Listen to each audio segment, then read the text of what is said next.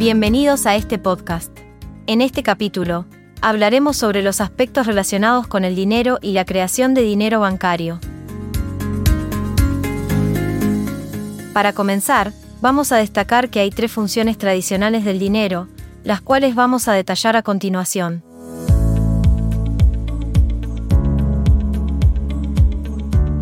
En primer lugar, encontramos la unidad de cuenta o medida. Según esta función, el dinero actúa como una unidad estándar que permite expresar el precio de todos los bienes y servicios en términos de esa moneda. Esto es ventajoso en comparación con la situación en la que no existiera el dinero, ya que se evitaría la necesidad de expresar el precio de los bienes en función de otros bienes, lo que se conoce como precios relativos. En segundo lugar, está el medio de cambio. En esta, el dinero es un medio de cambio ampliamente aceptado por todos los agentes económicos en las transacciones. La función elimina la necesidad de que coincidan los intereses de las partes involucradas en un intercambio, superando así una limitación del trueque. En tercer lugar, observamos el depósito de valor y patrón de pagos diferidos. Esta función implica que las personas pueden atesorar parte de su riqueza en forma de dinero. Sin embargo, en una economía con inflación, esta función puede verse afectada, ya que el dinero pierde poder adquisitivo con el tiempo. Continuando con este tema, vamos a definir también la creación del dinero bancario, definido como un sistema financiero simplificado.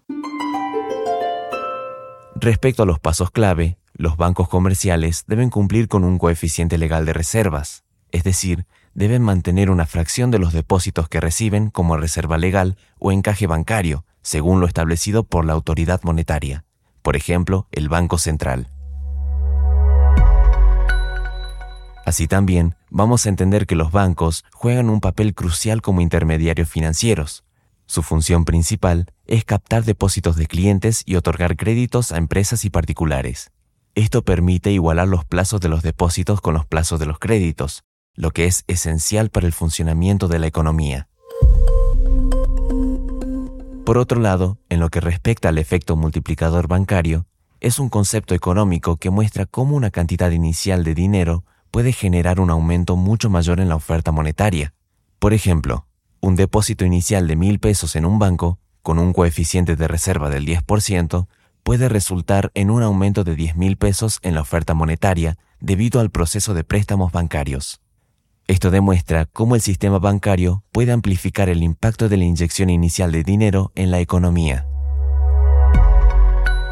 Por último, en la relación entre el coeficiente de reserva y el multiplicador monetario, estos son inversamente proporcionales. En otras palabras, cuanto mayor sea el coeficiente de reserva, la fracción que los bancos deben mantener en reserva, menor será el multiplicador monetario, y por lo tanto, menor será el efecto de la creación de dinero bancario en la economía.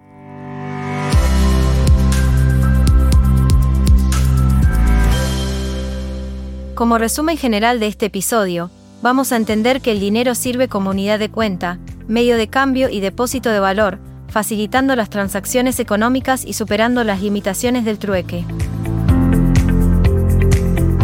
En lo que respecta a la creación de dinero bancario, vamos a describir que este es el proceso en el cual los bancos comerciales toman depósitos, mantienen reservas legales y otorgan créditos.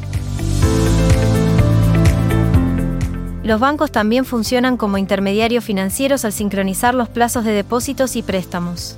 Paralelamente, el efecto multiplicador ilustra como un aumento inicial en la base monetaria, puede generar un incremento mayor en la oferta monetaria. Por otro lado, el coeficiente de reserva de los bancos tiene un impacto inverso en el efecto multiplicador. Un coeficiente más alto conlleva a un multiplicador más bajo. Esto fue todo por hoy. Recuerden ver la teoría en los libros, no solo en el módulo. Los esperamos en el próximo podcast de la carrera.